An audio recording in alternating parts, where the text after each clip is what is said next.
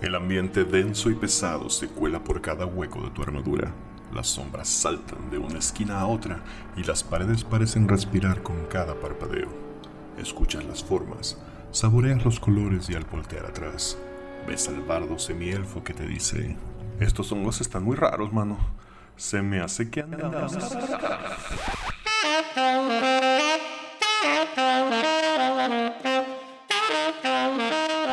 Vuelta en un episodio más de Andamos Arcanos, episodio número 11 ya. Estoy, hoy es 13 de febrero del 2020 y grabamos en la ciudad de Guadalajara, Jalisco. Conmigo se encuentra, como siempre, Bobby. Buenas. Deme don Diablo, ¿Qué onda? Neandertal, Toss a coin to your witcher, oh value plenty. Osvaldo. Hoy no tengo canción. Ya te lo cerraron. Te la quitaron. Sí, pinche punto. Úpala, no es cierto. Canta Toy 5 Tross. eh, ¿No qué? Ya se me fue el pedo. me dejó el chiste. No me olvidas todavía y no contamos el día de hoy con la presencia de nuestro DM Lobo Galvez, pero nos manda un bonito audio. ¿Qué onda banda? Esta vez no podré ponerme arcano con ustedes. Me tocó ser DM de otro grupo de personas acá en la chamba. Entonces, espero eh, contar con algunos críticos esta noche. Ya les contaré después y les llevaré algunas experiencias para continuar camino al 20. Ah, no habíamos acabado con eso. No, Tiene- había- tiene no, más. que la lista era el top de consejos, pero que seguían más Ah, cosas. Sí, su, su trip es hacer como eh, una serie de consejos aparte del top que te permitan jugar hasta nivel 20. Ok, va. Antes de comenzar, Nandy, acabas de ir a ver a Luis C.K. Sí. ¿Algo, algo que nos quieras comentar al respecto. Te lo, lo digo porque con mucha envidia anuncio que acabas de ir a ver a Luis C.K. Pues, ah, ¿quieres? ¿De qué quieres que hable? ¿Qué te pareció? Me gustó, ¿no? Definitivamente. Para mí, eh, Louis es el cómico más influyente blanco de los últimos 15 años. No sé si me atrevería tal vez a, a citar a George Carlin, que también es una leyenda blanca de la comedia. Creo que sus estilos son diferentes, a final de cuentas, este Carlin era mucho más introspectivo, mientras que Louis eh, abusa en cierta manera de el humor escatológico, pero con un cierto, con cierta jiribilla. Eh, si les interesa leer más sobre, sobre mi opinión, este, voy a poner una crítica y una, una reseña en, este, en el cómic de Potionless. Este, yo creo que va a salir para este viernes, si es que publicamos, si no, pues para la próxima tira. Este, ahí hay una, una buena descripción de todo el show y mi experiencia. Pues entonces, sin más, comenzamos el episodio de hoy con la sección de DM Don Diablo. Retro. Bueno, bueno, el retro review de esta semana tiene que ver con un jueguillo que, este, si bien hace mucho que no jugamos, eh, es bastante chido. Y es chido porque eh, tiene que, es de los que también recomendamos como es de jugar desde cero, cuando no tienes, lo mencioné como parte de los eh, juegos que te dan como un, eh, unas reglas de inicio rápido gratuitas, pero también se puede obviamente comprar eh, como tal. Y está, em, tiene especial atención porque eh, atrajo también mucha gente al juego de rol, a gente que solamente conoce el juego de rol por medio de videojuegos y más que nada porque este está basado en un videojuego. Es Dragon Age. Dragon Age, este juego de. ah, el nombre de la compañía, BioWare. Creo que era BioWare. Y en este caso está publicado por Green Running Publishing. Mm. Eh, utiliza eh, lo que ellos denominan el sistema Age. del cual hablaré un poquito. Eh, cosa a notar de- este juego es que hay como dos modos de comprarlo. Eh, aparte del digital y del físico, obviamente. La primera es, como primero lo conocimos, ellos se aventaron a lanzar un manual muy, muy barato en PDF. Y también en cajita, creo que hubo unos limitados ahí en cajita. Y este consta de eh, una, un setting de aventura, un setting de juego completo, em, que toma en, en cuenta el, el mundo de- del videojuego, pero lo expande un poquito a cosas que a lo mejor no, no estaban contempladas. ¿Eh? Ah, este, yo tengo la duda. ¿Quién es el huevo y quién es la gallina en estos dos productos? En este caso, el huevo es el videojuego. Ok. Surgió de ahí. E- Es de esos casos raros. Este, casi siempre es un videojuego basado en un juego de rol, se ha dado el caso. Aquí fue al revés. Creo que hay por ahí una historia que Bobby nos puede compartir a ti acerca de cómo es que surgió esto, eh, cómo lució un juego de rol. Pero en esencia, digo, y para seguir con esto, Dragon Age en este primer este, tanda, lo que te presentan es un material para jugar de niveles 1 a 5. Lo cual, en eh, principio de cuentas, este, puede sonar una cagada. Pero la, creo que fue como una técnica de mercadotecnia para ver si pegaba. Y ya que pegó, sacaron niveles 5 a 10. Y el- la última tanda fue de niveles 11 a 20. Oh, Y después el recopilado completo, un libro que quisiera tener en mis manos. Sí, yo también. Está muy bonito en cuanto a arte, en cuanto a edición. Y ese ya trae básicamente todo. Y por todo me refiero a desde niveles 1 a niveles 20. Todos los monstruos, todas las reglas de este Dungeon Master. Y bueno, la cantidad de etcétera que conlleva.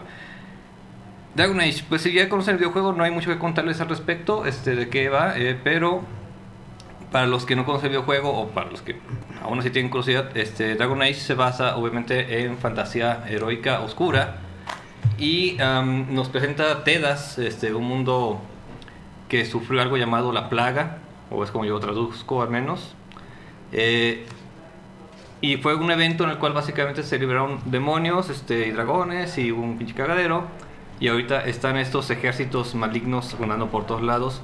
Mientras que este, las razas eh, humanas y no humanas eh, tratan de convivir de alguna otra forma entre guerras y otra serie de este, conflictos internos. Cosas a notar de este setting y que a mí me, en ese tiempo me llamó la atención, fue del 2009 que salió creo, es la eh, forma en que se están manejando las razas. Los elfos ya no son necesariamente esas eh, criaturas eh, bonitas am, venidas del mundo férico y que todo el mundo este, respeta, este, no, están como hasta segregados en las sociedades humanas, son considerados hasta esclavos en muchas partes. Los enanos son más, eh, un poquito más arriba que los elfos en ese, aspecto. Y obviamente carecemos aquí de otras razas que veríamos en nuestros dragons, como son los halflings, como son los gnomos. Y nos vamos a dedicar básicamente a eh, humanos, elfos y enanos. Pero lo chido aquí, este, a pesar de que suena muy este, eh, breve o muy limitado, es que eh, el humano no es solamente un humano genérico, sino que el hecho de elegir tu trasfondo va a cambiar mucho tus habilidades. Es decir, un humano de tal o cual región este, tiene habilidades diferentes a los de otras regiones, o sea, bárbaros de las montañas contra humanos de, este, de una ciudad tal o incluso de otra ciudad, pueden cambiar este, en sus habilidades.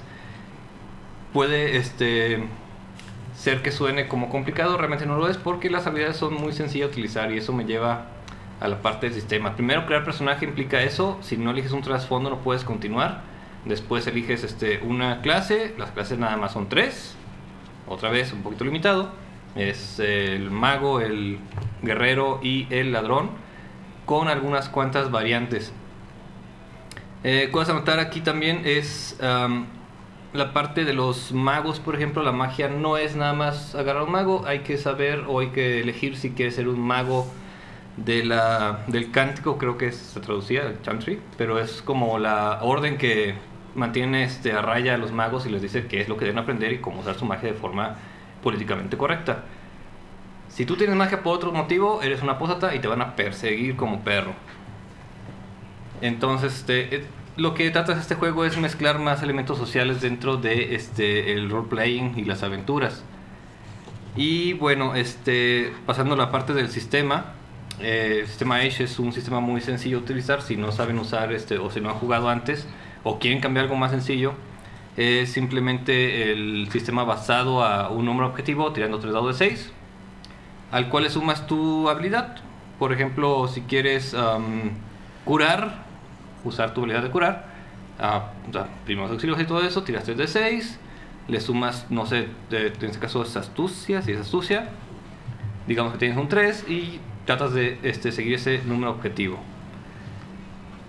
Si aparte tienes habilidad específica en curar, que eres bueno este, curando, puedes sumar este, unos dos puntos más. Y así se va este, basando todo esto. Son solamente tres dados los que utilizas para esto y con eso vas eh, rifando todos los eh, elementos del juego. Em, una de las cosas que hacen también bastante peculiar el juego es su sistema de stunts.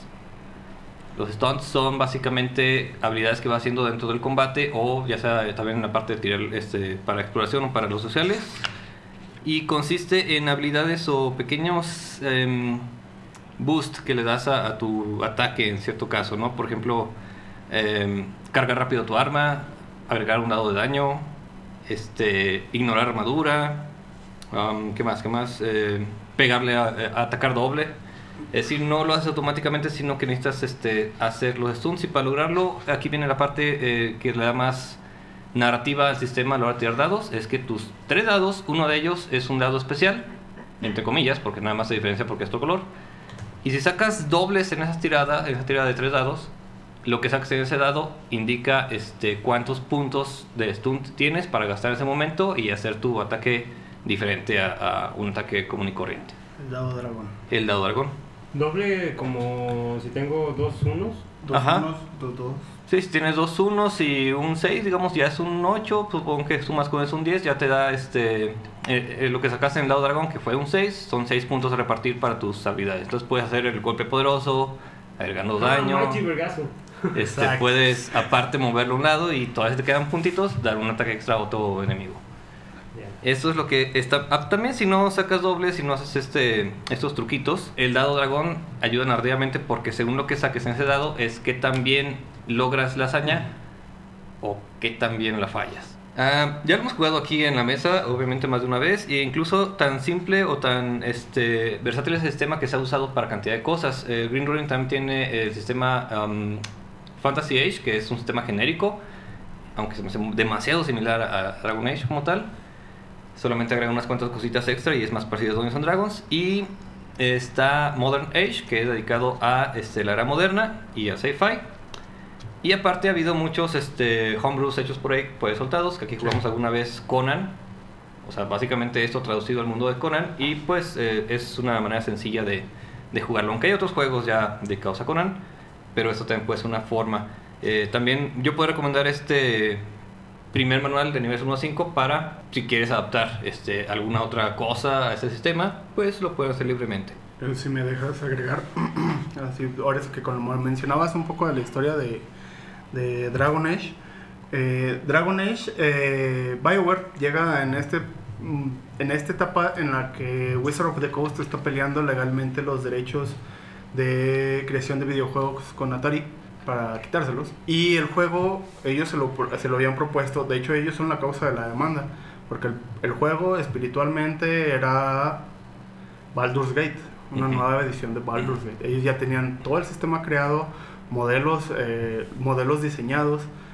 eh, ya hacía falta últimos detalles de arte y últimos detalles de programación para, para lanzarlo, pero la idea era que fuera Baldur's. Aquí, Andy me Ellos, ellos BioWare o ellos BioWare. Wizards. Ok. BioWare. BioWare llega, le ponen en la mesa, tengo esto y quiero que sea Baldur's Gate. Y te ofrezco tanto por la licencia. El problema es que la licencia estaba prevendida Ah, Atari. a Atari. Mm. Antes de que TSR muriera, hizo una serie de, de ventas inesperadas de, lic- de- de- de licencias y derechos. Gracias a ellas es que vimos las horripilantes películas de Dungeons and Dragons. de hecho. ¿Hay más de Este, una? Sí, güey. Vamos a ver sí, como una. hay cuatro. Y una de ellas la pagó Paris Hilton. Ahí te va. Ah, cabrón. Caray, Más sí, para que veas. ¿Paris Hilton juega? No, pero tiene bueno, dinero. Tiene dinero. Tiene dinero para tirar un Ah, basura. seguro alguno de sus compas jugaba. Sí. ¿Lo podemos invitar a un chat? Tal vez, no sé. Ellos llegan con la propuesta, obviamente se les van a las cortes, no se arregla y BioWare ya necesitaba sacar el juego. Entonces contratan una serie de escritores para hacer su, su versión del mundo. El juego en su momento pasa muy, de- muy desapercibido estas similitudes, pero en realidad una de sus inspiraciones espirituales muy fuertes para el setting eh, es el mundo del Witcher. El personaje principal del primer juego son- se, se llaman Grey Guardians, pues básicamente es un brujo. Tienen la habilidad de pelear contra los undeads Sí. y los demonios. Y, y cazan a los proscritos, ¿no? Los Ujú. apóstatas. Ah, al- los apóstatas los cazan unos que se llama la Inquisición.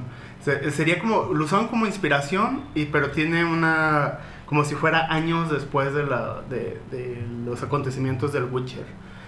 Aunque la estética del mundo es más atrás, un medieval más viejo que, que el Witcher.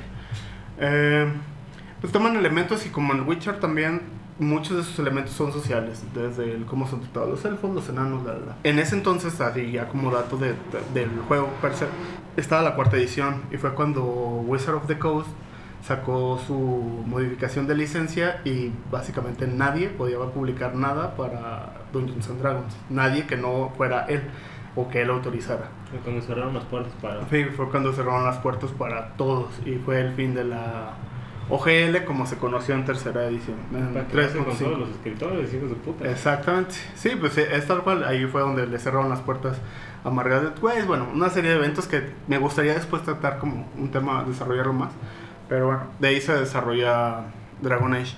Eh, ahorita como menciona Jesús, el, eh, hay un libro recopilatorio, el libro recopilatorio aparte de las reglas y el monstruario contiene las tres aventuras que se publicaron, en realidad el libro trae todo, no necesitas nada más fue la última apuesta de Green Running.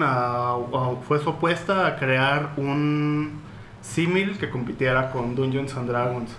Desgraciadamente no tuvo la respuesta que esperaba Green Running, porque pues está cañón pelearte con Goliath. Y sobre todo porque ya, había, venía un David que era Paizo con su Pathfinder. Entonces no le fue tan bien. Y pues no le fue tan bien que ahorita Green Running, su modo de volverse a sostener es crear contenido para quinta edición. Eh, Green Running tiene una cantidad de material muy interesante, deberían darle una oportunidad. El libro está bien accesible en español, pueden conseguir por 600 pesos el recopilatorio. En inglés, muy probablemente en Amazon debe estar rondando esa cantidad. Amazon, patrocínanos. Un- sí, te queremos. Te queremos patrocinándonos. Eh, denle chance, es bueno. Y a mí me atrapó nada más por la historia, porque neta que los juegos fueron cada vez de, de mal en peor.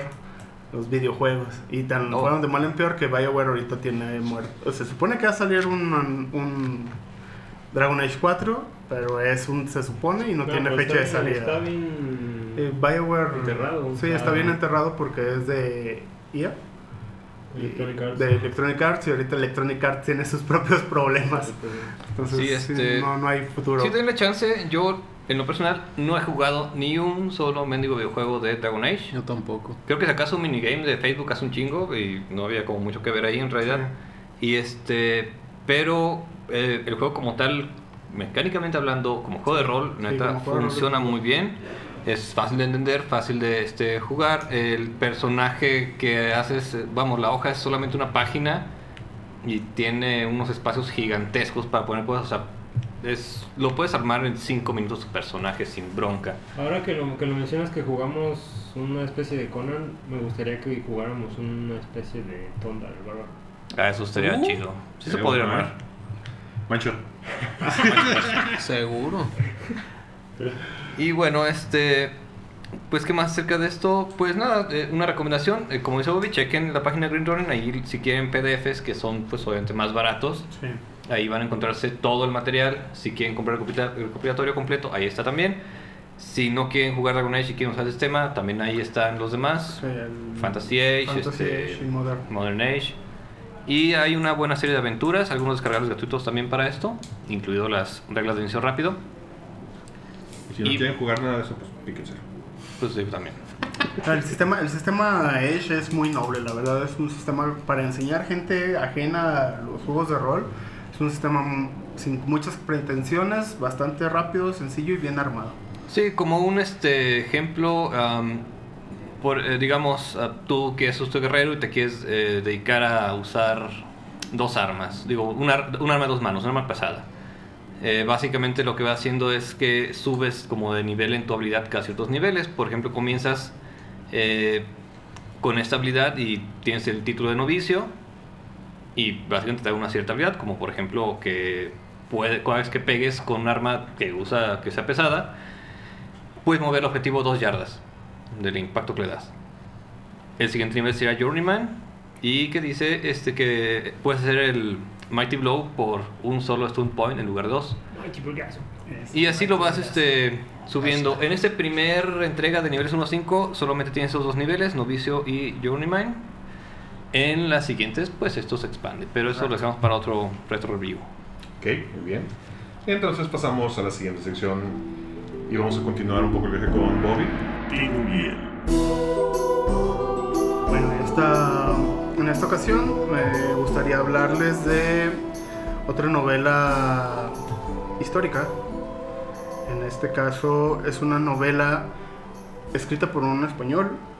Eh, su nombre es David B. Gil. B- B- no, me, no sé el apellido, no sé cuál es el, el apellido o el nombre que están resumiendo, pero es David B. Gil, así lo pueden encontrar. El título de la novela es El guerrero a la sombra del cerezo.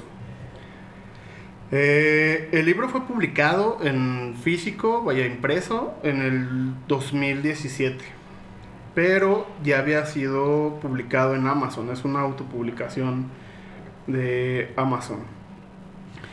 Eh, cosas destacables de, este, de esta novela es que fue terminada, la novela fue terminada en el 2011 se tardó un rato en publicarse, no por falta de ganas, sino por falta de apoyos, hasta que recurrieron a la autopublicación, recurrió el autor a la autopublicación en Amazon.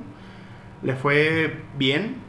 Eh, la novela per se ha ganado varios premios. Eh, me gustaría detallar algunos de ellos, pero he perdido el link, entonces se los debo. Tiene, fue semifinalista de uno de, un- de uno de los concursos más importantes de España en cuestión de novela y ganó un premio de otro premio también allá. Es la novela histórica en Amazon España con mejor calificación. Tiene, les comentaba antes de entrar al aire que tiene 347 comentarios y el- la mayoría de ellos son de 5 estrellas. Yeah. En México tiene una calificación de 4.7 de 5 en Amazon. También tiene ahí tiene 19 comentarios, calificaci- calificaciones y excepción de uno que le pone una estrella, todos tienen 5 estrellas. Y el que le pone una estrella es porque su libro llegó mojado, ni siquiera fue una crítica a la novela. Ah, Eh, y pasamos a la novela. La novela es, aunque eso está basada en... No está basada en hechos históricos per se, sino en un periodo. Tiene una documentación que, igual que la novela anterior de Shogun, muy buena, de muy buena calidad. El autor recurrió a todas las fuentes que pudo acceder de manera ah, virtual. Y por virtual me refiero a contactar hasta por teléfono y con la embajada japonesa en España, que le consiguieron información respecto a, lo que, a tradiciones y documentos que él necesitaba para documentar el libro. El libro tardó cuatro años en concretarlo. Para el 2011 lo empezó a escribir en el 2007, más o menos. Eh, la novela trata de dos historias, dos historias que corren en paralelo. Una es un niño, un niño que sobrevive, es hijo de un, de un dam- dam- Daimyo. daimyo. Eh, sobrevive al, a la- al ataque a su familia, la cual es destruida, y al más puro estilo de Lone Wolf and Cub, él y el, el general de más alto rango es, es encargado de la vida del niño y escapan de la fortaleza y trata, nos narra un poco las peripecias del niño eh, en su escape de, de- de la y la consecuente persecución, su enseñanza, su crianza para buscar pues la redención en la venganza, un, un, un tópico muy, pues, muy oriental, muy de samuráis. Eh, a la par, estos capítulos se van entrelazando con la historia, la, historia de un doctor, es un, médico japonés que aprende técnicas de medicina occidentales. Con los, de nuevo aparecen estos este, médicos jesuitas, eh, son sacerdotes jesuitas que practican la medicina en Japón.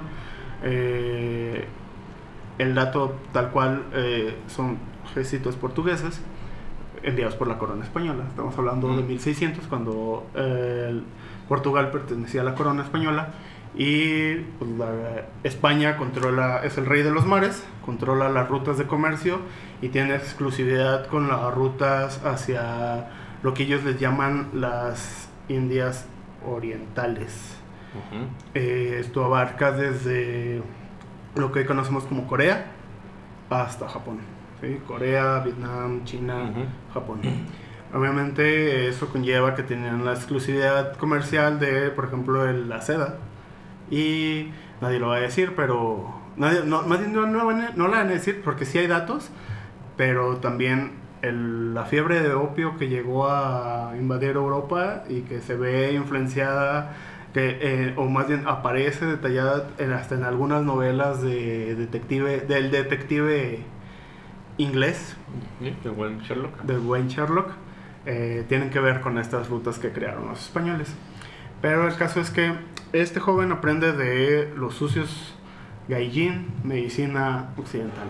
Y pues es por la por los resto de los médicos, el gremio médico, pues es rebajado y maltratado, de alguna manera segregado, pero sus técnicas son efectivas, lo cual le va abriendo paso hasta que se logra colocar en, un, en una posición de, de gran influencia, eh, con un daño a su- a también.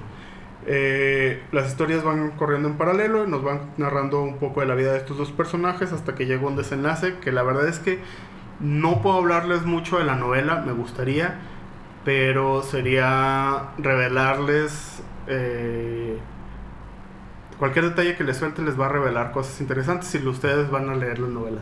La novela está muy bien escrita, está muy bien investigada, muy bien documentada, los personajes son muy ricos, muy redondos, muy, muy atrayentes, te identificas inmediatamente hasta con los villanos, son identificables quiénes son los villanos. Eh, es una novela de 800 páginas que se te van como agua. Huevos. O sea, en realidad, una vez que tomas el libro, es de esos libros que no te sueltan. Eh, y te llevan una travesía muy rica y tiene un, un final para aquellos que han visto películas eh, de samuráis, pues tiene un final muy, muy, muy clásico de samuráis. Queda muy bien, muy bonito, es eh, muy recomendable. No es pesado, yo creo que lo consideraría aún más ligero que la novela de Shogun.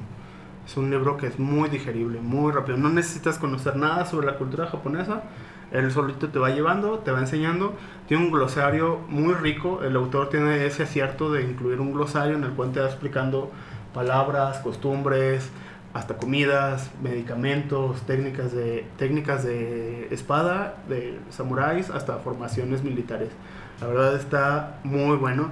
Y para mí, para la gente que esté interesada, como ya les había explicado, para la gente que esté interesada en poner la leyenda de los cinco anillos, considero que puede ser una guía para enriquecer el mundo muy, muy buena. Y debería estar, deberían de considerarlo como de lectura obligatoria.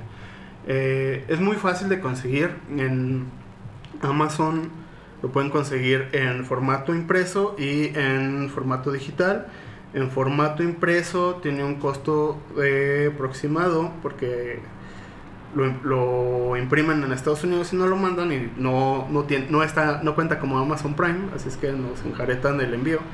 En total te salen 467 pesos. Eh, Está bastante Y- bien. Por, por lo, por el choncho es como Sí, sí, fuera está accesible. Sí, sí, sí. En formato digital cuesta 79 pesos. Sí, claro. Entonces, este, la verdad es que es una lectura que yo recomiendo mucho.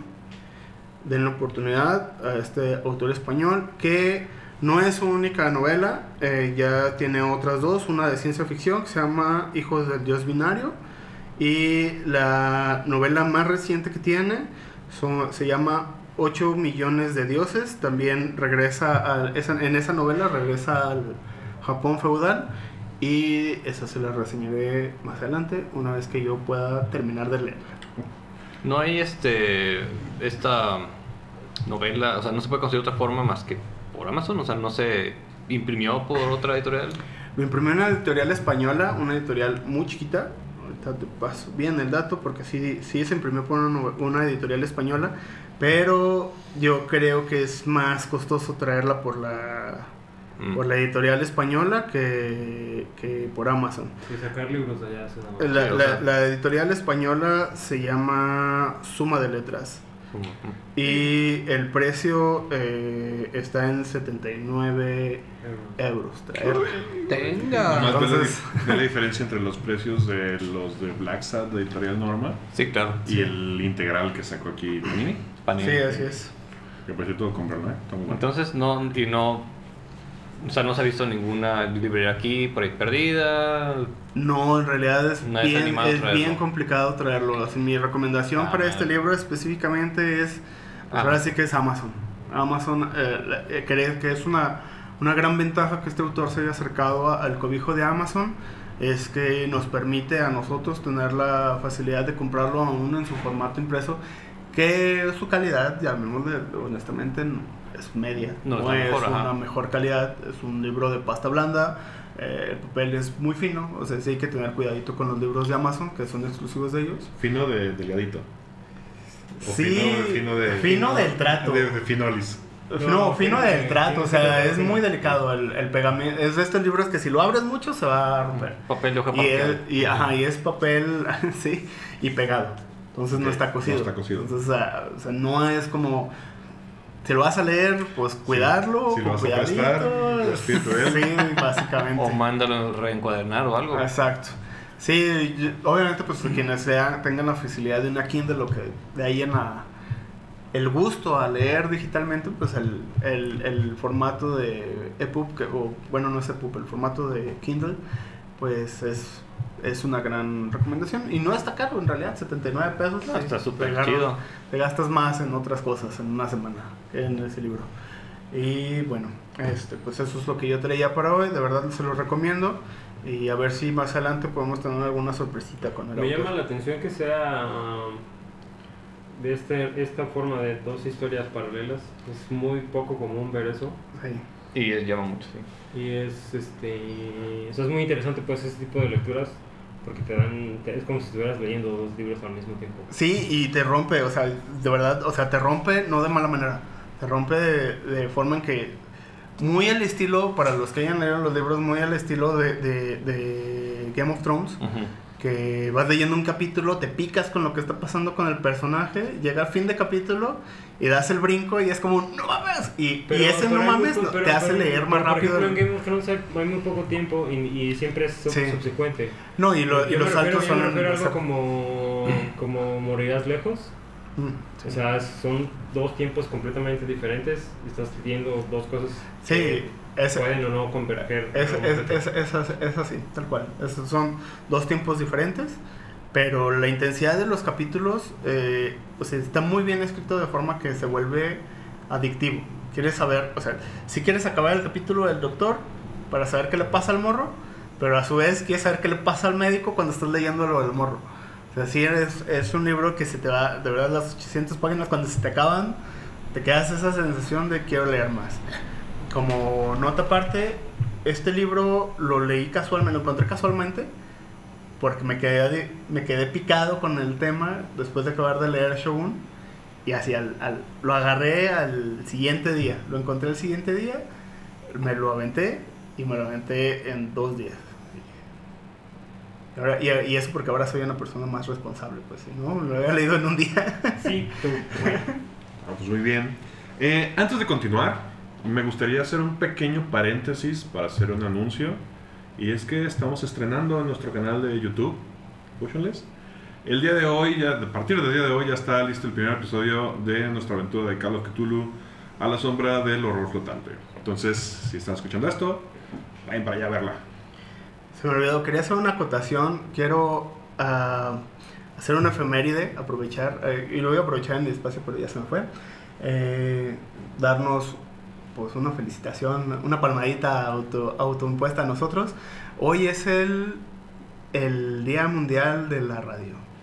Y siendo el podcast el heredero directo del radio, creo que pues felicitaciones a todos los que se dedican a esto y a los que nos gusta todavía escuchar radio. Sí, ya Muy los, sí, exacto, los que escuchan, sobre todo. Entonces, Antes de que hagas eso, si tú tienes el sistema de chones, ¿cuál es tu sistema de evaluación? Híjole, yo voy a ser más conservador, yo sí voy a poner estrellitas. A este sí le pondría cinco estrellas. Venga. Y ahora sí nos vamos a la caverna. No, antes de eso. Ahora dices algo, cabrón. Pues sí, sí, sí, sí, ya salió el de Cthulhu y la siguiente semana va a salir el de Centro a vernos. Comercial de todo, perro. Pues primero que salga. Ah, Ah, estás dudando de que salga. ah, puto, Suena, cámara. ¿Y eso qué es suena el reto. Cámara. ¿Qué día sale? ¿Qué día sale? A ver. ¿Qué día sale? Miércoles a las 4. Todos, Para- todos, los, todos los capítulos se estrenan casi todos los días a las 4 de la tarde en nuestro canal de YouTube. Específicamente, miércoles se estrena. En este miércoles que viene se va a estrenar Decento a Vernos. Vamos a bajar a la Vernos. El jueves el capítulo 2 de eh, A la sombra del horror flotante. Y muy probablemente la siguiente Y semana. Viernes eh, la La ronda ronda. de. Good. Y estaríamos estrenando la siguiente semana One Shot con Demon Hunters. Espero que sí. Además que para martes, pero sí, sí, sí, sí. Puede que sí. Ok. Pues ahora sí. La caverna. Ok. Pues bueno, como comentaba hace un par de semanas, eh, Twitter me mantiene informado respecto a conversaciones sobre juegos de rol. Uno de los temas tratados que más me llamaron la atención recientemente fue ¿qué tanto importa el sistema? Antes de explayar mi opinión al respecto, creo que debemos partir de, partir de lo siguiente. El problema con Twitter es que su fundamento regularmente es aventar opiniones que rayan en lo extremo y lo exagerado. Por ejemplo, el tweet que encendió la mecha de mi curiosidad decía sin más explicaciones, el sistema en un juego de rol no importa. Esto con la premisa de que su intención, creo, es cambiar la opinión general de la gente donde el sistema no debería tener tanto peso como pensamos. Considero que esta es una estrategia retórica conflictiva, dado que lleva regularmente a que otros expresen la opinión de que el sistema sí importa, en el nivel que sea, por ende, desacreditando la premisa original. Y obvio eso, después de eso, este, se vino la, la avalancha de cagada con los defensores del sistema. Para mí, el sistema sí es relevante, al menos desde estas perspectivas. Sistemas distintos producen resultados diferentes. Por ejemplo, no es lo mismo hacer un chequeo de habilidad tirando dos, dos dados de 6 o tres dados de 6, como decíamos aquí con Dragon Age, que un dado de 20. Sé que suena estúpido, pero es una realidad. Eh, sistemas distintos producen experiencias diferentes. Por ejemplo, un sistema que utiliza proezas o golpes críticos involucra a los jugadores en maneras distintas a solo narrar si los ataques impactan o no. Y eh, sistemas distintos codifican diferentes tipos de juego. Por ejemplo, un sistema enfocado en interacción social tendrá resultados distintos a uno donde las reglas no son tan comprensivas. Dicho esto, aun y cuando es relevante, no es determinante o lo más importante. Por ejemplo, puedes cambiar algunas mecánicas y el flujo del juego sería el mismo. Puedes simplemente omitir algunas mecánicas y enfocarte en la narrativa y el juego sería el mismo. Puedes tomar decisiones respecto a las reglas no especificadas y aun y cuando pueden ser arbitrarias, sin tener un precedente de prueba o un proceso de análisis, pueden funcionar sin problema. Dada la naturaleza abierta de los juegos de rol, gran parte del tiempo que juegas no hay ninguna regla gobernando tu comportamiento. Entiéndase que las partes no triviales del juego no están cubiertas en las reglas. Por ejemplo, desde primera edición, en, caso, en el caso de Calabozos y Dragones, eh, se mencionaba que el proceso de juego suplantará a las reglas por diseño. Desde su concepción, los juegos de rol tienen un, roman- un romance abierto con contenido generado en casa y ha sido exitoso en algún nivel. Si el sistema fuera determinante, no habría cabida para este contenido. Y con esto, creo que seguimos en el mismo argumento donde ni el sistema no importa o el sistema es lo más importante, donde más bien caemos en que el sistema es relevante, más o menos, dependiendo del estilo de juego que favorezca tu mesa. En algunas de las respuestas al tweet original que mencionaba, vi uno que no sonaba tan descabellado, donde se ha reemplazado la idea de que el DM es Dios por el diseñador del juego es Dios, olvidando por completo que en realidad la mesa es Dios, donde el sistema no determina la experiencia, la experiencia que la combinación de jugadores y el narrador interactuando con el juego tendrán. El problema que yo veo es que los diseñadores de juego no consideran que su producto no será interpretado tal como fue escrito.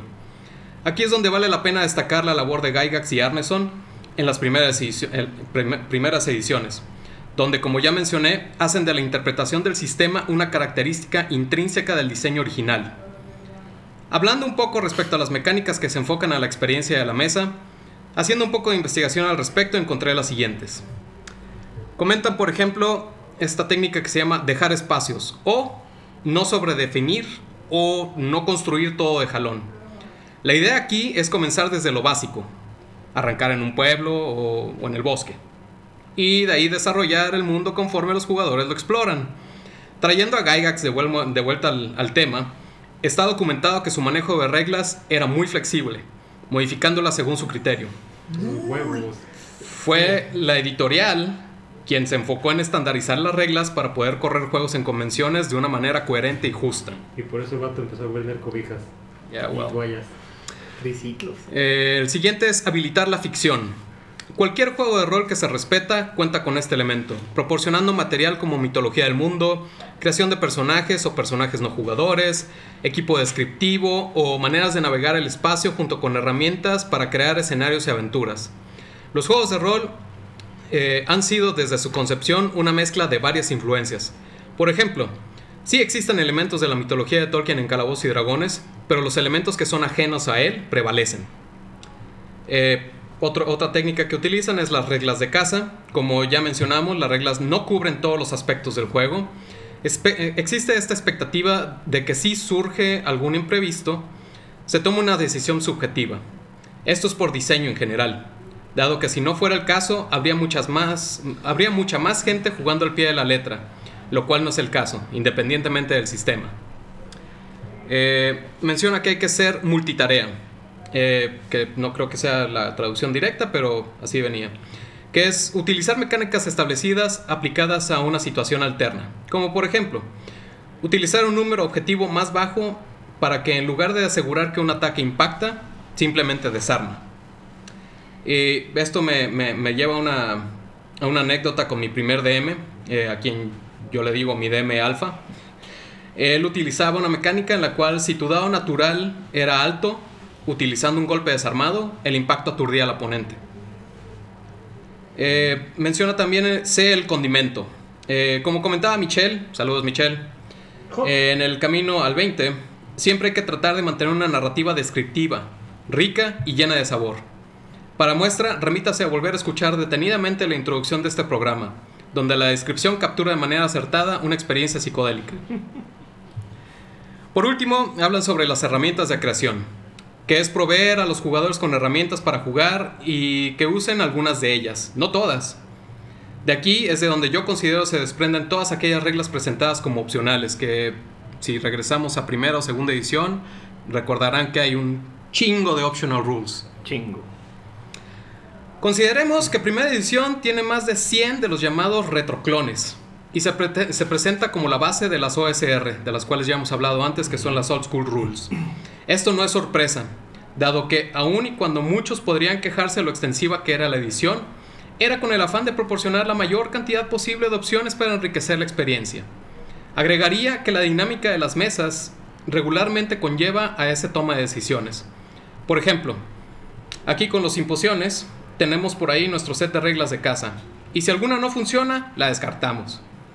Citando la guía del amo del calabozo de los 70s, Gygax hablaba en ella respecto a cómo los jugadores serán los que prueben las reglas más allá de lo escrito. A lo mejor, no muchos están de acuerdo con su estilo de juego, en el cual existe adversidad y retos para los jugadores, no para los personajes, hay que hacer esa, esa distinción clara con plena conciencia de que su juego no sería jugando al pie de la letra de como fue escrito, para lo cual motivaba a sus, jugadores a pensar fuera de la caja. Para muestra, remítanse a los primeros módulos de Calabozos y Dragones, los cuales eran relativamente cortos, con la expectativa de que el narrador tendría mucho peso en cómo desarrollar la campaña. Para finalizar, quiero decir que el sistema siempre ha importado, pero no es lo más importante. Muy bien. Defender el peso como un perro. Ok. Muy bien, mi, mi- Yo- A mí, yo a sí. mí me, a mí me, me causa mucha cosa que... Defienda el peso. No, que siempre dijiste a la verga las redes sociales, a la verga las redes sociales. Y ahora tu puta sección está basada en Twitter, güey. ¿Qué pedo? ¿Cuánto tiempo pasas Pues ahí? es, pues, Pues mucho es, sí. No, dijo las redes sociales. Ajá, Está las en redes. una red social. Por eso, pero sigue siendo algo curioso. Pues me, me da de qué hablar. En vista de que no tengo absolutamente nada de qué hablar. Te imagino en las noches. Este El resumen este del día. ¿Qué hubo? y ¿Qué- este ¿Cuáles fueron los más relevantes? Pues lo interesante es toda esta dinámica de la comunidad y estoy haciendo comillas en la Sí. cual, este, como, como iniciaba mi, mi comentario, es, es- pues es gente tratando de ya sea ganar seguidores, causar Ajá. polémica, este, aventar una, una opinión disparatada o simplemente dices- conocer opiniones respecto por- a mucha otra gente. Por- Entonces... Por, definición, eh, todo el mundo en Twitter extrapola la situación. No importa qué. Sí, no, no es algo, no es algo nuevo en realidad. Antes se hacían foros, por ejemplo, o, en las cartas mandas a revistas Dragón o Dungeon, por ejemplo. Ejemplo, uf, la Solo que Dungeon. no se hacía tanto desmadre como hoy en Twitter, que todo es en chinga bien la respuesta y en chinga la gente se Oye, prende. tiene repercusiones, pues, o sea, lo que tú contestes, a lo mejor tú no lo ves de ese modo, pero tiene repercusiones. Digo, el, el caso, en mi caso, yo no soy tan. Pues sí, soy activo en Twitter, no tan activo en realidad. Hago lo mismo, muy parecido a lo que hacen Andy. Checo algo y de repente contesto dos, tres cositas. Eh, y por ejemplo, cotorreando con la gente de España, pues, de repente entras, en, allá tienen como sus propios pleitos y ya hay una élite rolera y se supone que estoy en ella y así, yo estoy en México. Ni conozco a ninguno de los chavos. Que, y es solo por tener concordancias en gustos de juegos, en Opiniones. en opiniones y o- obviamente lo que tú opines pues a lo mejor afecta a alguien más y que se genera una ola de lo que no está platicando aquí ni Andy, así tal cual. Pues son tus influencias, cabrón, para que nos inviten allá. Pues, este, mira, te voy a decir una cosa, y yo, me sorprendió, no solo Roll sigue publicando todos los capítulos que se publi- cada uno de los capítulos que se publicaron de Black Sad los estuvo republicando, güey, sin que nosotros los etiquetáramos. Que por cierto, tenemos una aventura de Black Sad en nuestro canal de YouTube, eh, narrada aquí por el buen Bobby. Para los que nada más nos conocen por el podcast, pues échense una vuelta por allá. No solo rol, patrocínanos. Y van ganando. Sí, de forma Pero- fija, pues. Y, y- pero para los demás, sí, ¿qué, qué, qué pedo? Sí. Digo, siguiendo el tema, me da hasta- como siempre me da morbo. Este, la, la, la pregunta que Andy este, deja al aire, que se contesta, o que da su respuesta a esa pregunta. ¿Es importante el sistema? Siempre he tenido la duda eh, de este afán de, de enviar mitad este, improvisando, mitad no. ¿Hasta qué punto lo podría llevar? ¿Hasta qué punto podría sentarme en una mesa con gente con buena exposición y decir, vamos a rolear? Sin un sistema tal cual, sino simplemente basándome en la narrativa y cuando lo requiera, pues en, en algún tipo de randomizador para decidir alguna situación. O sea, ¿qué tan, qué, qué tan bare bones puede llegar a ser eso? Entonces, ¿qué tan importante es el...? O sea, ahí sería... Pues poco importante, creo yo. Es, ¿no? es que es, es importante, ma- como dice Andy, más no indispensable. Ajá. O sea, yo creo que desde mi perspectiva los sistemas, buscarías un sistema para un, para un tipo de juego específico. En el sentido, por ejemplo, yo no me veo eh, jugando un pedo Cyberpunk si no es Shadowrun. O sea, la, la construcción del sistema para jugar Shadowrun es ese pedo que para mí ese juego necesita. Y no he jugado otras cosas como Cyberpunk 2077, por ejemplo, o Savage Worlds, etcétera. Estaría interesante la Ajá. Porque, porque también están construidos para eso, ¿sabes? Es como, es como eh, Dragon Age. O sea, creo que, el- creo que el sistema es para este tipo de juego simple que te permite reinterpretar cualquier tipo de fantasía. Por eso, por eso decía hace un rato, güey, hay que jugar Tondan el Bárbaro, que es ese pedo super cool. Ahora ahí, ahí va un- otro lado de la moneda. Con Dragon Age, por ejemplo, sí sirvió para Conan, que igual no tenía un sistema. Sí había uno, pero muy viejo. O jugar Thunder, por ejemplo, que no tiene nada básicamente. Pero qué tal que sacan, porque hay un manualito que alguien sacó de este. ¿Cómo era? Everon Age. Ah, cabrón. Ok. O sea, agarraron Everon y lo pusieron reglas de Dragon Age. Sí, específicamente ese salió tal cual cuando salió Everron para cuarta edición. Ajá. Como todos odiábamos cuarta edición. Sí, la gente buscaba otras Este, opciones. ajá. Pero ahí a lo que voy es, es como la... mm, Veo en Twitter o en Facebook este, gente con preguntas como... pues quiero jugar una aventura de vaqueros en Dungeons and Dragons. ¿Cómo le hago para adaptarlo a vaqueros a Dungeons and Dragons? Y la respuesta para mí siempre, ¿por qué, güey? Busca un juego de vaqueros. Igual con, ¿por qué quieres jugar Everron en sistema Edge si ya está en Dungeons Dragons? ¿Para qué? ¿Por qué? ¿Qué, qué necesidad? Entonces, en mi opinión, muy personal, el sistema sí es muy, muy importante este, porque es el que puede dictaminar mecánicas específicas para que el juego funcione. Igual, sí, también se puede modificar, se puede dejar a un lado, como dice Andy, no es, este, ¿sabes? lo más importante. En algunos casos, como dices, también puedes este, improvisar, puedes cambiar una regla que no funciona, puedes agregar reglas este, sacadas del culo si quieres, siempre y cuando pues funcione la mesa, pues se divierta. Entonces estamos hablando de algo que podría ser como anarquía en la mesa. En el sentido de que la anarquía nos dice no necesariamente que no haya un sistema de poder, Ujú. sino no un sistema de poder que no funcione y que no te sirva. Sí, o sea, no te cases, nomás porque, no, no lo aceptes nomás porque está. ¿sí? Entonces podríamos aplicar a eso en la mesa. O sea, no te cases con Dungeons and Dragons si a lo mejor no te está llenando tanto como otro sistema de la vida. Ajá, sí, o, o si, si estás clavado con Dungeons and Dragons, si actualmente estás jugando Dungeons and Dragons, pues ponte y lo que todo el mundo hace, arreglas de casa. Ajá, ah, exacto. a- a- Reglas de casa, que, que es mucho pedo que un jugador se tome una poción gastando una acción completa, pues da, se hace en bonus action, sin su madre. ¿Qué tiene que ver, perdón, No, dale, dale. Este, con, con el estilo de juego que se hace en la mesa? Pero también, pero también creo que bajo esa dinámica de desarrollar un estilo de juego debes permitirte jugar juegos. Ujú. O sea, por ejemplo, si, si Dungeons and Dragons no crees que te llene, güey, cala Pathfinder. Cala otra cosa. O sea, que, que te dé esa sensación del juego que estás buscando. Sí, o sea, este, este pedo como de, ah, es que para mí es limitante todo el tipo de categorías que te ofrece Dungeons and Dragons como tal. O, güey, me voy a Pathfinder que, que vuelve a ese, a ese pedo de 3.5 de, güey, vas a hacer la especialización de la especialización de la especialización del güey. Entonces, perdón, sí creo que es importante en el sentido en que tiene que haber un sistema. De lo contrario, son un grupo de amigos cotorreando. Ajá. Mm, Y no en el sentido de que no tiene que ser uno en particular. Ni siquiera Sí. tiene que ser uno oficial. Puedes hacer tus. Sí, sí. Yo, mi, mi opinión al respecto es tal cual, eh, como menciona Osvaldo, eh, los sistemas son importantes cuando quieres jugar algo en específico. Vaya, como ya pusieron el ejemplo, no vas a jugar Everron, no vas a jugar Darkzone, no vas a jugar Ravenloft, no vas a jugar eh, Dragonlance, que hay sistemas para ellos fuera de Dungeons and Dragons, pero es es Dungeons and Dragons, ¿sabes? Vas a jugar Dungeons and Dragons, es como no vas a jugar fútbol, soccer con reglas de americano, güey.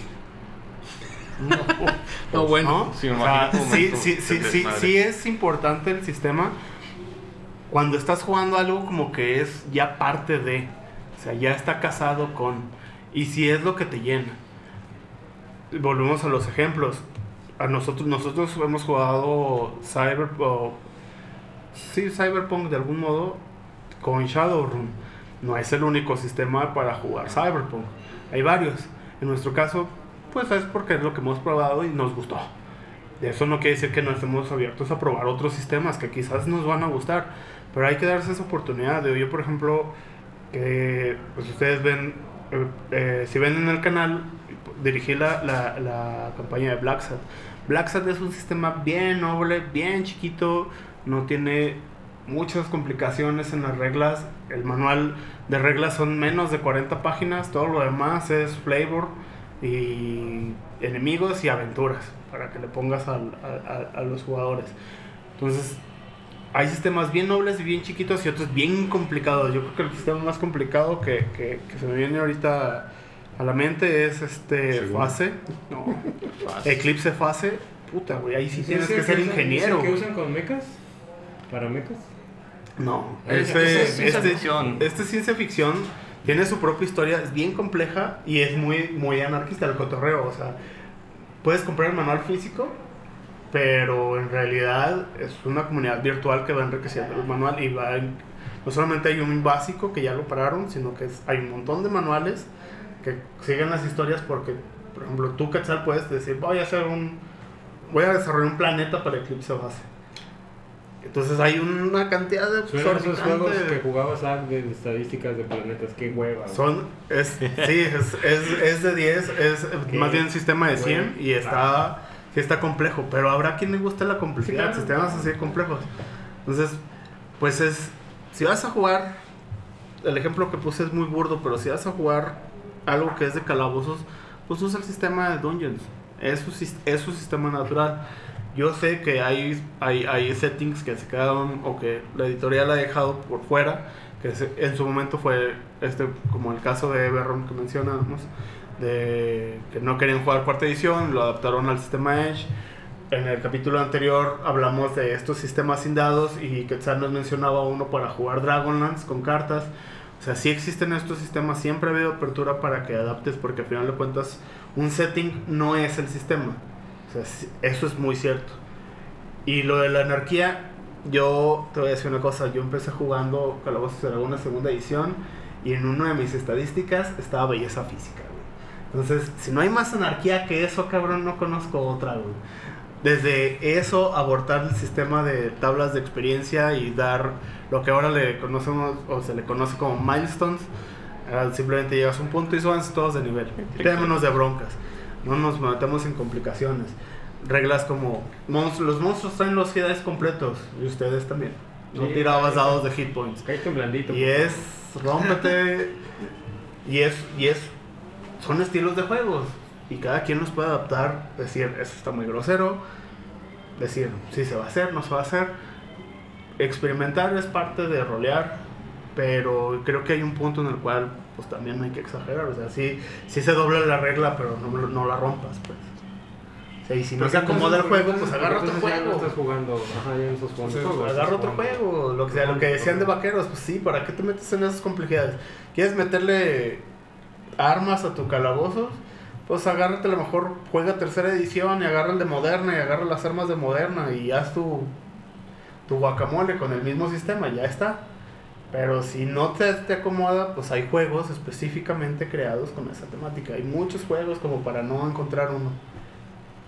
Creo que a final de cuentas, escuchando sus opiniones, confirman mi teoría. La mesa es Dios. Sí, Ajá. sí. A final de cuentas, tal cual, la mesa decide qué va a jugar y cómo va a jugar. Como yo no creo en Dios, no creo en la mesa. Y tampoco nosotros en el Por eso no es el canal, perro. Y hablando de sistemas, pues da el paso natural al el tema de hoy. Tema de hoy. Hace algunos episodios hablamos del libro de La Guía del Explorador de Wilmot, eh, que está basado en la aventura de Critical Role, y toda la polémica que generó debido a que lo empezaron a vender como un setting. La... Antes de continuar, quiero establecer que el libro todavía no sale. Spoiler alert, la polémica sigue. La que sigue. Este, no lo hemos leído. Así que probablemente mucho de lo que digamos aquí después, pues nos tengamos que que contrarrestar. Pero hasta donde yo tengo entendido, el libro nada más eh, utiliza el mismo mundo de eh, Forgotten, Forgotten Realms, con una historia diferente, ¿no? Y con un par de extras a la magia. Hasta donde sabemos, eso es. Y lo están llamando setting. ¿Ah, sí? No, No, no no lo vería raro. O sea, Wildemount es parte de Forgotten Realms, es lo No, que estás diciendo. No, estoy Ah, hablando. es de yo. Ok, bueno, entonces me voy a explicar bien. O mejor dicho, lo... no sabré cómo decirlo. No, no es parte de Forgotten Realms. Está utilizando el, para valga la redundancia, el mismo setting de Forgotten, sin cambiarle nada No. considerable. No, no, no, no, no, no, no, papá. Es su, es su propio plano. Es, es mi entendimiento Ah, también. no, pero no estoy hablando del, ni el continente ni nada. No, no, no, no, por eso. Es que Eso el- lo convierte el- en un es- setting específicamente. Qué bueno, porque eso es lo que quiero hablar hoy, porque esa es mi duda. ¿Sí? Previo a esto, mi experiencia con algo que para mí es un setting es Ravenloft Ajá, y es Everon. ajá. ¿Sí? Entonces, para mí funciona como setting porque me estás dando, sí, el mismo libro de reglas, Sí, los pero dos mundos completa y absolutamente Exacto. distintos. ¿sí? Sí, sistema de magia, de Un sistema de magia, con todo eso. En mi percepción personal de lo que han dado, siento que no llega a hacer eso. Es que no, no tal cual como Y de nuevo no lo hemos no hemos leído el contenido y la neta es que nadie se ha clavado en las entrevistas que, que dio este güey Ujú. para Dungeons and Dragons porque estamos ya hasta cierto punto renuentes porque bola de putos. Pero el chiste es que eh, cuando te mencionan un- que un libro es un setting, hablan de este mundo que está en su propio plano Ajá. astral y que converge en- a, a este, a este punto para la cosmología de Wizards of the Coast. Todos sus mundos convergen en diferentes planos que están alrededor. Interconectados. Ajá. Y con uno que es con un plano que sacaron hace un vergo que se llama que el setting es Planescape. O sea, Planescape Ajá, sí. conecta todos estos planos.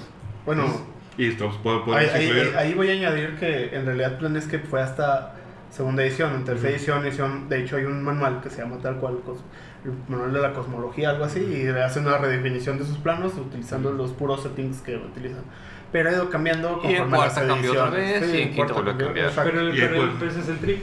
Y ahí podríamos incluir, y esta es pregunta dónde está, tipo Greyhawk. Sí, o- sí. Ah, Greyhawk es su propio Sí, setting. de, hecho, ajá. creo que primero ¿Y hay que, de- hay que establecer más bien ¿Qué es el términos. setting? Exactamente. Términos específicamente, y aquí hay que notar, este, creo que tres específicos. Primero, sistema, del cual ya hablamos poquito.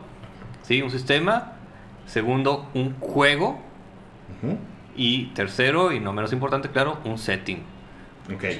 que me refiero con juego, Dungeons and Dragons, Shadowrun, ¿sí? Cualquier este, eh, mecánica Vampiro, que use este, que tenga una narrativa específica, que tenga un mundo establecido específico Y un grupo de y reglas. que tenga un grupo de reglas y un sistema, eso es el juego. Ujú. El juego puede contener n cantidad de este, estilos de juego. Dentro de los juegos, en este caso Dungeons and Dragons, están los settings. Ok. El setting es. Agarras toda una historia de un mundo, eh, una serie de este, elementos sociales, este, históricos, este, y lo pones dentro de un juego. Eso es lo que hace un setting. Vas a narrar personajes, vas a narrar naciones y vas a establecer todo. Es lo que decías, Ravenloft. Ravenloft tiene cosas muy específicas. Nada más que aquí, una cuestión, sobre todo con Dungeons Dragons, un setting tiene aparte algo importante. Una parte de las mecánicas va a cambiar. Sí. Siempre hay una mecánica, por lo menos, que va a cambiar para que el setting se sienta diferente y que no sientas estás jugando el clásico Dungeons Dragons. Ese es exactamente mi punto. Lo que para mí hace un setting distinto es algo que me iría a preguntar, bueno, ¿por qué entonces por qué no juego Dungeons Dragons? ¿Sí? Cuando juego Ravenloft, siento que estoy jugando a otro mundo completamente, completamente distinto y me pasa lo mismo con Everon. Porque lo es, este, la, la cosmogonía de, de Dungeons and Dragons es, del juego Dungeons and Dragons es estos planos de existencia que se mezclan entre sí. Eh, se tocan de una u otra manera, este, se conectan de una u otra forma. eh, y eso nos lleva entre todos los planos, que pueden ser planos elementales, el plano etéreo, el plano astral, eh, el averno, este, los infiernos, El. Celestia, el Feywild que no existía hasta cuarta edición, y el Shadowfell que no existía hasta cuarta edición. Eh, y en el plano material primario, imagínate que hagas un montón de canicas, las avientas así por montón y cada canica es un mundo diferente. Ahí están Greyhawk, ahí está este... Spelljammer. Dark Souls. Bueno, Eh, Spelljammer se supone que es para ah, navegar no, entre ellos. Spelljammer es en el astral. Sí, es en el astral. Es así, pero te digo, es, un setting es eso, es una exploración de una parte del juego eh, con una historia específica, con una regla que cambia específicamente, con una historia diferente, aunque tal vez conectada o tal vez no, y con un mood. Y creo que esa es la parte más importante del mood. Porque como dices, se siente muy diferente Ravenloft, porque sí es muy diferente y porque el mood es muy, muy distinto a jugar una aventura este, genérica de Dungeons and Dragons. Mira, Por, por poner un ejemplo, Dragonlance, en Dragonlance no existen los orcos. Ok. Hazlo como quieras, no existen los orcos. Los minotauros son modificaciones de los ogros en historia. Y los minotauros de Dragonlance no son nada que ver con los de- minotauros de Son civilizados, este, Entonces, avanzados. son, son más como un imperio romano que de otra forma. Y Y eso hace que cambie y que sea un diferenciador con Dungeons and Dragons genérico. Ahora. En Ravenloft, por ejemplo, tampoco hay orcos. ujú. Ahora, no, y hay un- varias razas que no hay en Hay de razas que no vas a encontrar. hasta quinta edición, pues, pero sí. Este. Ok, de nuevo, no, no ha salido el libro. Ajá. Ok, ok. Sí, y hasta ahorita estoy completamente de acuerdo. Y probablemente voy a estar seguir, seguir estando de acuerdo. No hemos leído el libro, pero he estado viendo la campaña. Ujú, ujú. Si me dijeras, esta, o sea, cuando jugamos Everron, digo, ok, esta no tiene cabida en, en, en Fire Emblem. No. Ujú, sí. Sí. Si me jugamos Revelos, digo, ok, esto no tiene cabida de nuevo. Bueno, es un demi-plan, un Pocket Universe, por así decirlo. ¿Sí? Cuando veo jugar a estos cabrones, digo, esto podría ser cualquier otro país, en cualquier otro Fire. continente, en Fire. Eso es lo que hace que para mí no sea un setting. Eh, Eso porque, bueno, eh, si esto, esto, esta campaña que ellos juegan, este, Tanduray, ¿se llama este pedo? Ah, no, eh. Wildmont. Bueno, lo que sea, que juegan en Critical Role. Este, el, No, que sea inglés, nuestro. Sirve el canal correcto, güey. a, a final de cuentas es un este setting homebrew. Ajá. Y cuando todos hacemos un setting homebrew, porque yo hice también en mis tiempos, pues lo tengo y quisiera sacarlo un día, eh, lo basas en algo que ya existe. Sí. Entonces lo basas en lo que ya conoces. Yo en ese tiempo no tenía acceso a los manuales de Forgotten, así que lo inventé del culo completamente, pero basándome en Dungeons Dragons. Pero si lo ves muy parecido a Fire es porque realmente están muy basados en Fire Comenzaron así y esto va generando que el setting se vaya formando. Es un setting hecho mientras se juega y no previo a jugar. Ok, entonces aquí viene mi pregunta.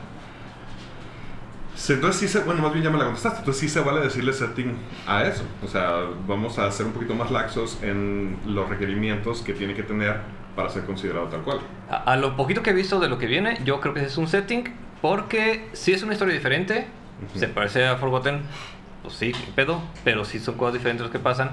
Este, ¿Tiene razas diferentes? Es pregunta a ti, ¿tú lo ves más? Sí. ¿Se- Sí, ¿qué sí. razas? Sí, sí, razas diferentes. vas. Vienen categorías Hay Yo diferentes. solo vi clases Ajá. y Clases. ni siquiera, y él lo son sus palabras, ni siquiera son escuelas de magia diferentes. No, Son, Son- mo- métodos, Son modificaciones, Ajá, pero sí. lo, lo, este, la magia se eh, hace al menos narrativamente de forma diferente. Ujú. Eso ya genera una mecánica diferente.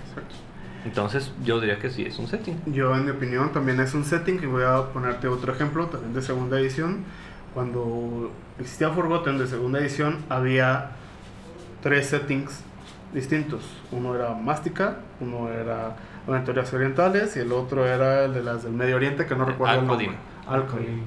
Los tres tenían razas, categorías y la magia funcionaba diferente, tenían su propia historia, pero eran una región de Forgotten. Eso, Cada desde- una región de Forgotten. eso se lo pasó Wizard of the Coast por el culo, como En realidad, Greenwood, ese puta era la Sí, pero- total. pero, pero lo- lo, lo, omitieron. Salió para tercera edici- edición salió el manual de aventuras orientales.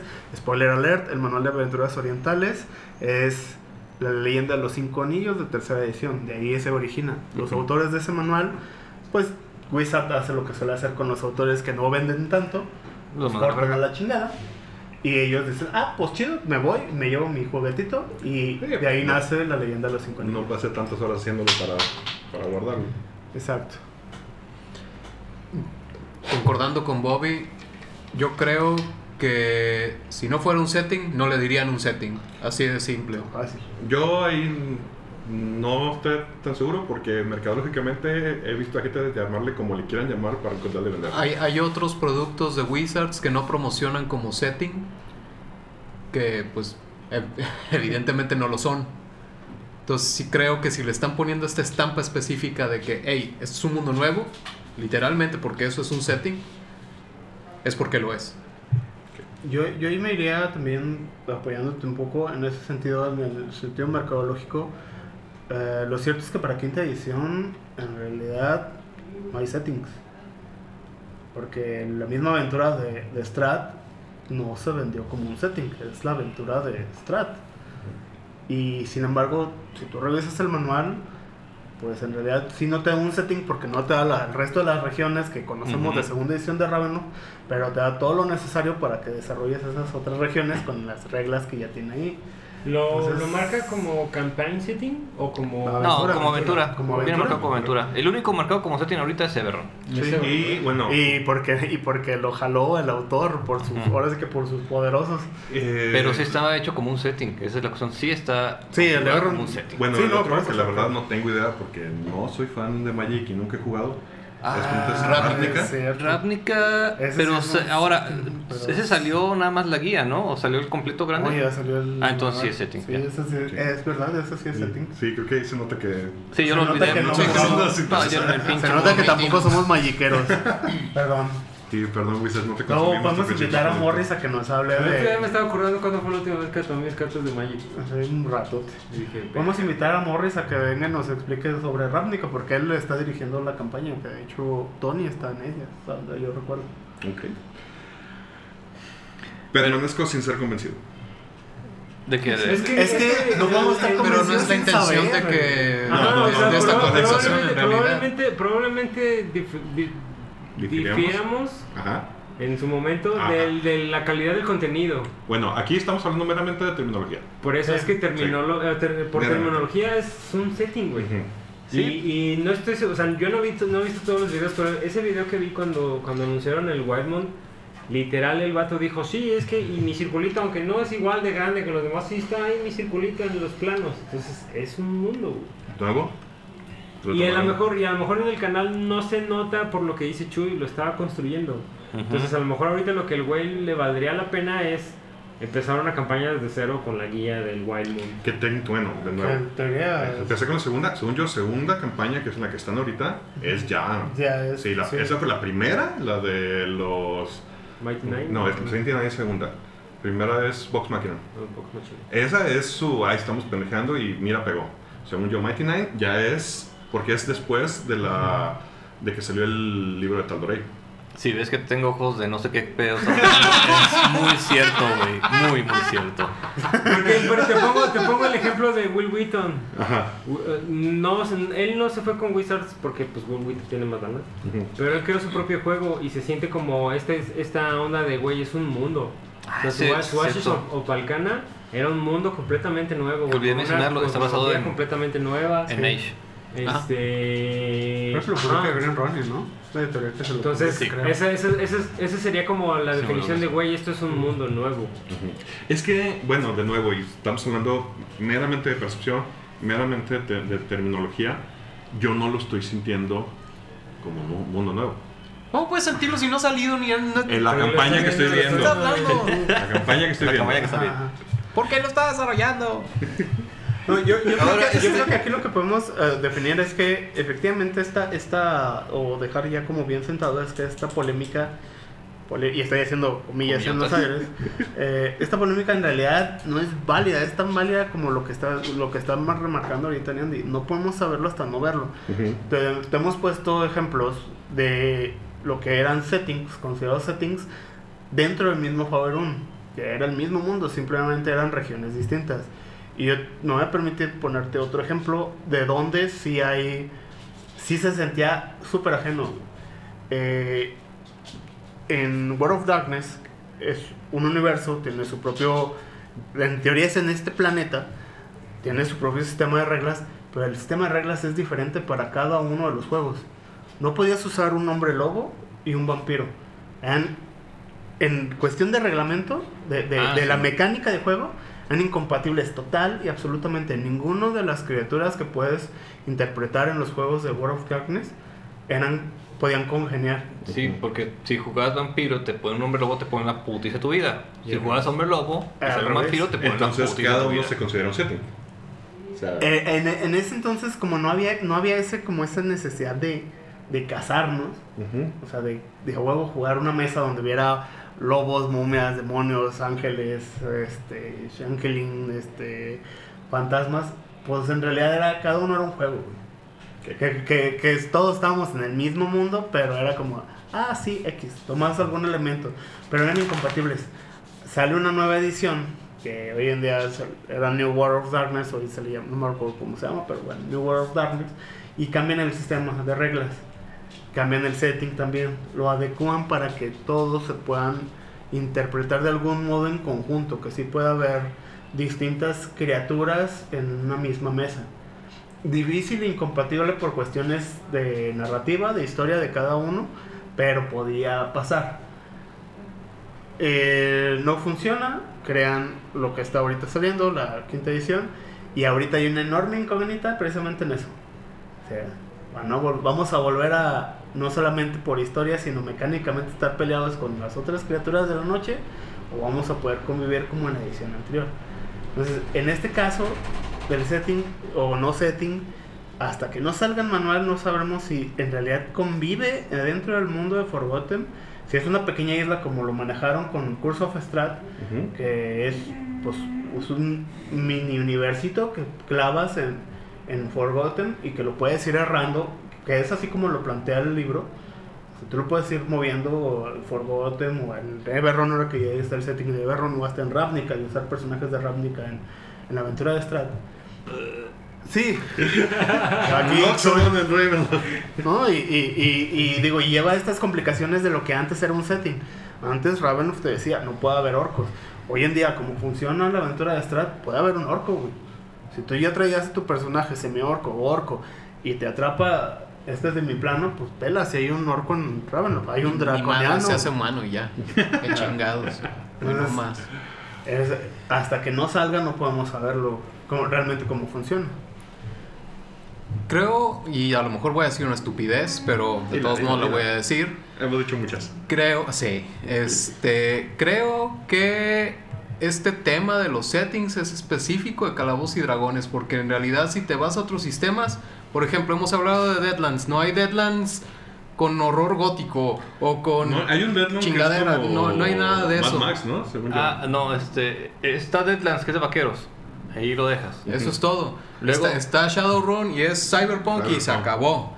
Sí, hay Está, está Vampiro, este, que lo mismo que menciona Bobby, no tiene settings diferentes, sino todo convive en el mismo espacio. Este pedo es una mercadotecnia específica de, de, de, calvos- de, de- De TCR. de los, sí, de los, de los magos de la costa. Bueno, y en este momento me salió una duda. Ok. ¿Cthulhu? ¿Cthulhu? Es un juego separado con Ajá, juegos pero separados. entonces hay un montón. Hay Cthulhu Hay un montón de en sistemas los y 20, juegos Cthulhu de- moderno, Cthulhu desde el punto de Cthulhu vista Tech. sectario, Cthulhu Tech. Robots. ¿Esos serían juegos distintos? Sí. Si agarras el manual de, Ca- de Cthulhu de, de Chaosium, este, te dice cómo jugar en los en la victoriana, en los Y la 20 y moderna. Ajá.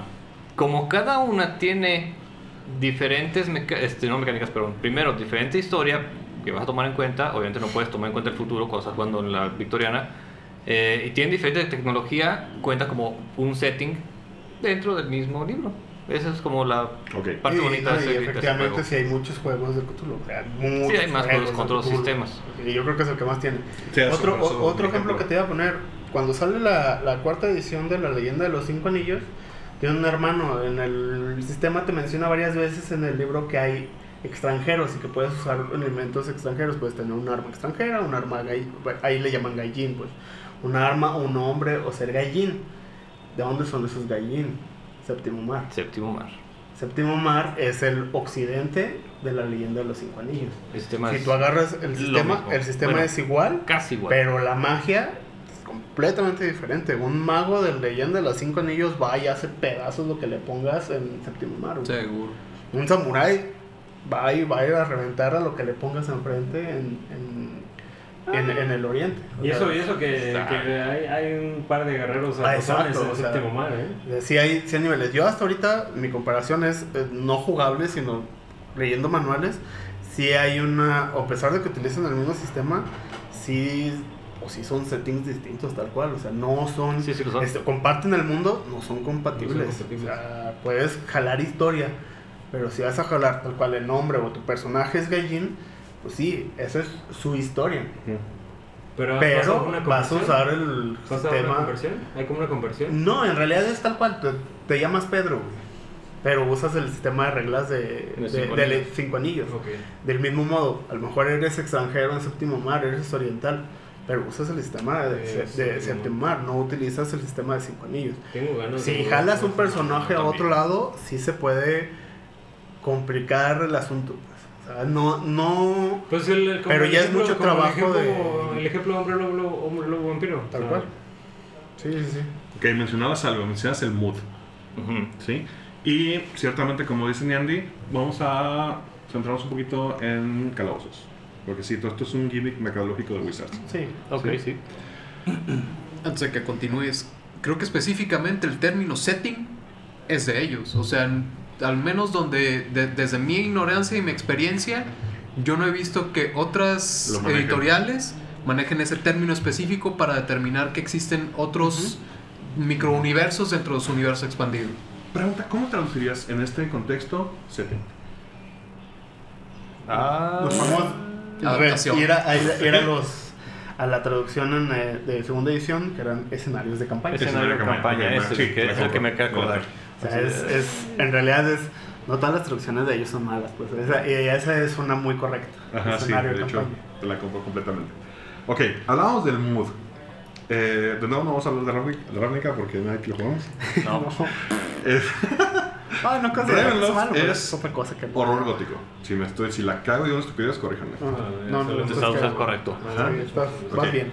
Eberron sería una especie de Magic Punk. Magic Punk. Magic Magic Punk. Y Forgotten sería, bueno, normal. Fantasía- Sería fantasía medieval. Es high fantasy. High fantasy. high fantasy. Por la cantidad de magia es high fantasy. Ok, Por ejemplo, Dragonlance es low fantasy. ok. Un poquito debatible ejemplo- en Por ejemplo, un poquito si, debatible. si Wizards, Ah, conmigo sí es. si Wizards tuviera la licencia de Witcher, sería Grim Fantasy. Ajá. Ok, ah, va, oscura. ok. Este, y cada uno, dentro del que puede coexistir en el mismo rubro general, es autosustentable y autocontenido y tiene sus propias reglas narrativas. Sí. Va. Montándome mi macho. A ver. Es lo que es, es mi bronca, es la que estaba sintiendo con, con, con esta aventura que estoy viendo. O sea, no puede tener, tiene su propio, ni siquiera tiene su propio panteón, porque está usando dioses y, salvo que se haya inventado un par del culo, porque no me sé todo el panteón de, ¿De de tradición. Ajá. Este, pero sí ubico unos y, y, demo- y de, de su jerarquía de demonios que vienen en, en quinta. ¿sí? Sí. Este tiene su propio gobierno, tiene su propia geografía, Sí. ¿sí? Y hasta lo que he visto, hasta ahí llega. O sea, el mood para mí es estás jugando y Dragones de quinta. A ver, Incluso Acquisitions Incorporated me da otro mood. a ver, aquí yo tengo una, una pregunta para Chuy, porque su Chuy seguramente se va a acordar. Forgot- ah, Porque aquí te voy a decir por qué. Porque es una carta que puede manejar Dungeons, o sea, Wizards.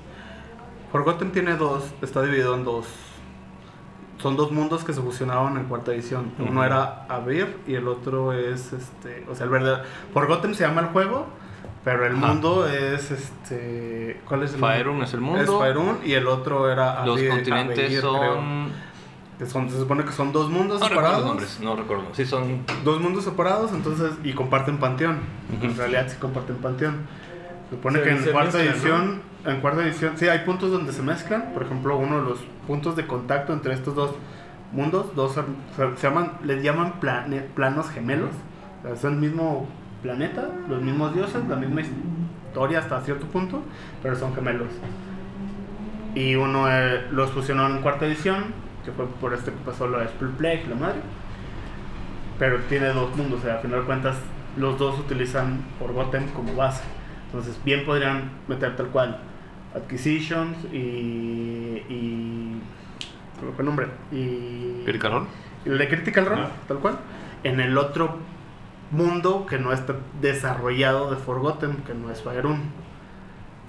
Se la, o sea, se la, como Ah. dice Chuy, se la pueden sacar del culo y mandarlos allá. Sí, y es, Forgotten. Pa, me vale madre. Ajá. Y por ejemplo, de Forgotten, en realidad, lo que se ha estado usando desde tercera a la fecha, ni siquiera es el continente completo. costa de güey, la es la misma carajo. costa de la espada. Ajá. De hecho, a Tanto paréntesis, pinche mundo Exacto. acabo de encontrar una aventura homebrew, pero que me gustó mucho, que me encantaría hacer para One Shot, y toma lugar en el desiertote, es en el Lano Rock. Uf. Ah, en el Neuro. en el Lano Rock. Y obviamente algo está pasando ahí que va a afectar a todo Ferun. Y entonces, pero eh, me gustó mucho porque mete. Todo es hombre, obviamente. Necesito ver, leerlo bien para ver qué tan jalado de los pelos está. Pero mete algunas de las culturas que maneja, que nada más menciona en otros lados, que son por ejemplo los Kensai, que es la parte así como más japonesa. Sí, lo Y unos más arabescos. Ujú. y unos- Alcadín. ajá. Alcadín. Entonces, no sé, se me antojó mucho. Creo que sí. Pues Sí. sería algo chido, sería algo refrescante porque si pura pinche cosa de la espada, digo, está chido, pero, pero pues había más cosas. Sí, hay, hay más mundo. En realidad sí perdió mucho Fire, o sea, Fireon como tal, perdió mucho cuando negaron estos settings. O sea, Mastica era América Latina. O sea, Sí, era- y estaba bien interesante. Y, y, y lo que era Aventuras Orientales también está muy chido. güey. Digo, pues aquí con, con Don Diablo jugamos eh, Dragon Dragon Mountain. Mountain y yo traía un samurái de, Sacado de allá. de allá. güey. Y es- Que literal es, es la base de cinco anillos, güey. Sí, o sea, y maneja sistema de honor, sistema- o sea, está muy chido, el- estaba muy padre el sitio. ¿En qué edición seguía habiendo aventuras en todas estas otras partes? Hasta tercera hubo en Aventuras Orientales, pero para tercera ya no hubo ni Mástica ni Alcadim. Ni... No, sí salieron para tercera todavía, porque cam- en cambió en 3.5 porque fue cuando sacaron el ultra mega mega compilado de todos los pinches libros de Forgotten. Pero no Ah, Forgotten sí seguía, seguía Sí, Forgotten. No, sí, pero esos, pero esos settings ya no salieron porque, Sí, no. porque hi- hicieron toda esta. ¿Te acuerdas el, que el libro que tenemos abajo, el gris, que es la enciclopedia de. Ah, es cuenta que es pa- ese libro es parte de todos los libros que son Forgotten. Donde hay un libro específico para Men's Ransom, hay un libro específico para Baldur's Gate, hay un libro específico para las, los, Las los major points de las ciudades, o sea, importantes de, de. Cuando hacen eso es cuando eliminan, o sea, se olvidan pues de sacar más material para estos otros Sí, lugares. por ejemplo, la isla de Siempre Unidos, bueno, con- Siempre Unidos, lo es en español. Sí, está bien. Este, ya se menciona en quinta edición, en cuarta edición se omitió, se supone que esa isla se fue al Feywild. Eh, en tercera edición había un manual es- este, que hablaba específicamente de, del cual se llama así, Siempre Unidos.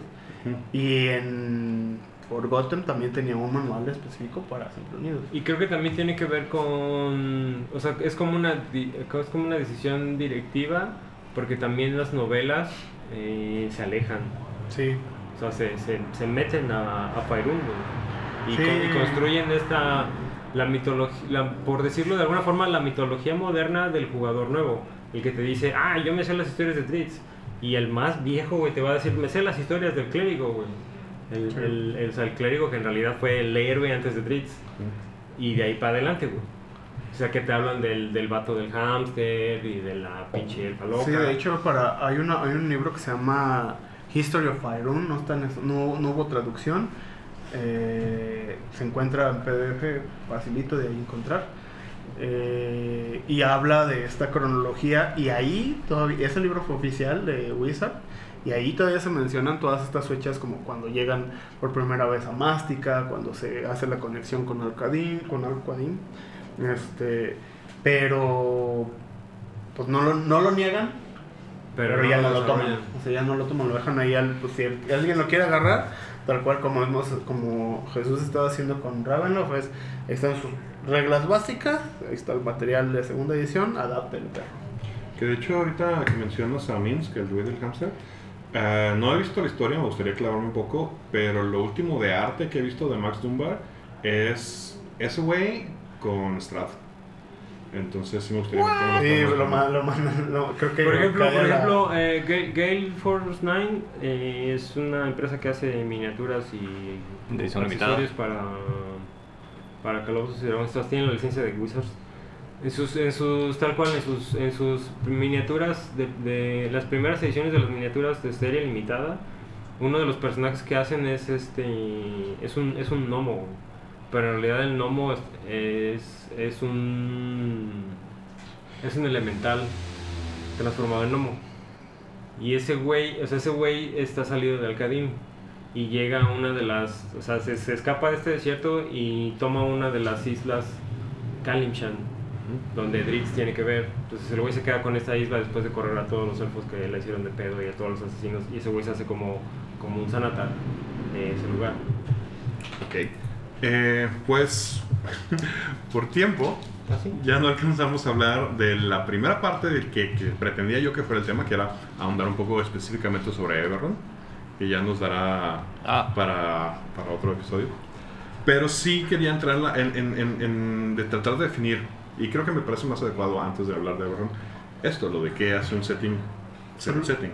Solo para que no que- para aclararlo, un, los mundos de Faerun se llaman o los continentes de Faerun se llaman Aveir y Toril. Eso que me acuerdo. Entonces, recapitulando, y me late mucho cómo lo definiste, o sea, para que un setting sea un setting, tiene que tener tres cosas. Hablamos del mood, Ajá. Un acercamiento único a una mecánica al menos. Ajá. ¿Y qué era la otra? Historia. Y la historia. Una historia propia. Una historia propia. Va. Pues. ¿El 17 de marzo sale el libro? Ah, pues ya te digo. Volveremos a este tema entonces porque veo. Para la primavera Así que un par de días después estaré buscando el PDF. Si lo juego, lo voy a comprar. Pero retomaremos esta plática. Pero por el día de hoy, hasta aquí llegamos, señores. Muchas gracias por escucharnos. Y nos despedimos. Osvaldo Luna, Sigo sin canción. Neandertal. A friend of humanity. De Don Diablo. Pues aprovechen y denle sus 5 pesos al Witcher. Bobby. Buenas, vean al brujero mexicano. Ya está en Netflix también. La parte 2. La parte 2. El Diablero. Sí, el de obrero. Eh, un saludo Netflix, patrocínanos, a... durísimo. Por favor. Un saludo a Michelle. Espero que la estés pasando bien allá en tu trabajo. Trabajando estas horas. Trabajar y pasarla bien. Eso. Eso sí. Y en tu ausencia seré yo el que diga que me estoy meando. Entonces ya nos vamos. Nos vemos la semana que entra. Adiós. Ahí. Ay. No olviden seguirnos en todas nuestras redes sociales. En Twitter como arroba potionlessmx, en Instagram como arroba potion.les. Sigan las aventuras de la ronda en nuestro webcomic www.potionless.com y vean nuestras partidas en nuestro canal de YouTube con el mismo nombre.